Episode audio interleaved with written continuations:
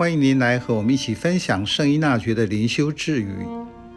八月十六日，为近人的救赎，权威是必要的，但不是那种世俗虚荣的权威。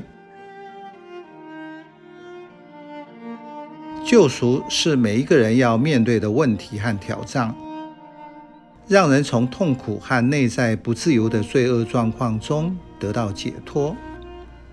在各种宗教信仰中，大部分都认为得到救赎要依靠神和自己的修炼。基督宗教则是依靠耶稣基督在十字架的救赎工程，使世人获得救赎。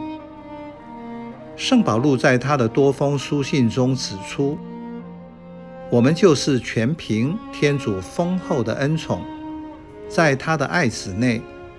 借他爱子的血获得了救赎，罪过的赦免。救赎是脱离罪恶的束缚，获得天主一子女的地位。当人得到救赎的恩宠，意识到自己是天主子女的身份，就会渴望向尚未得到恩宠者分享这个宝贵的经验。这就是福传，使人相信并且接受，是使命。在这句字语中，圣依纳爵指出，个人内在的涵养很重要。因此，在近人的救赎事上，威信是必要的，但不是那种与世俗虚荣为伍的威信。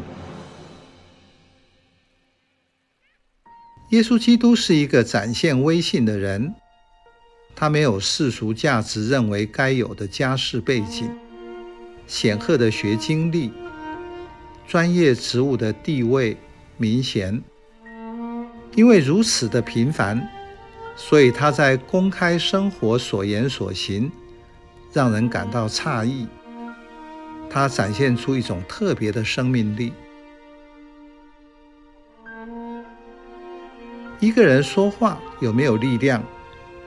具体地说，就是有没有影响力。身为基督徒，你的见证力量有多少？如同固定豪神父所写的：“你的神有多大？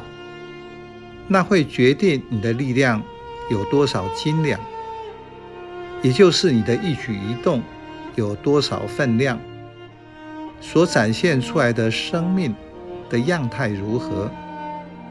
你讲的话是否被别人当作耳边风，听听就好？有些人讲话轻声细语，也不疾言厉色，可是会让人好好想一想，所讲的内容是什么？有内涵的人讲的话就有威信，不怒而威。是权威，也是影响力。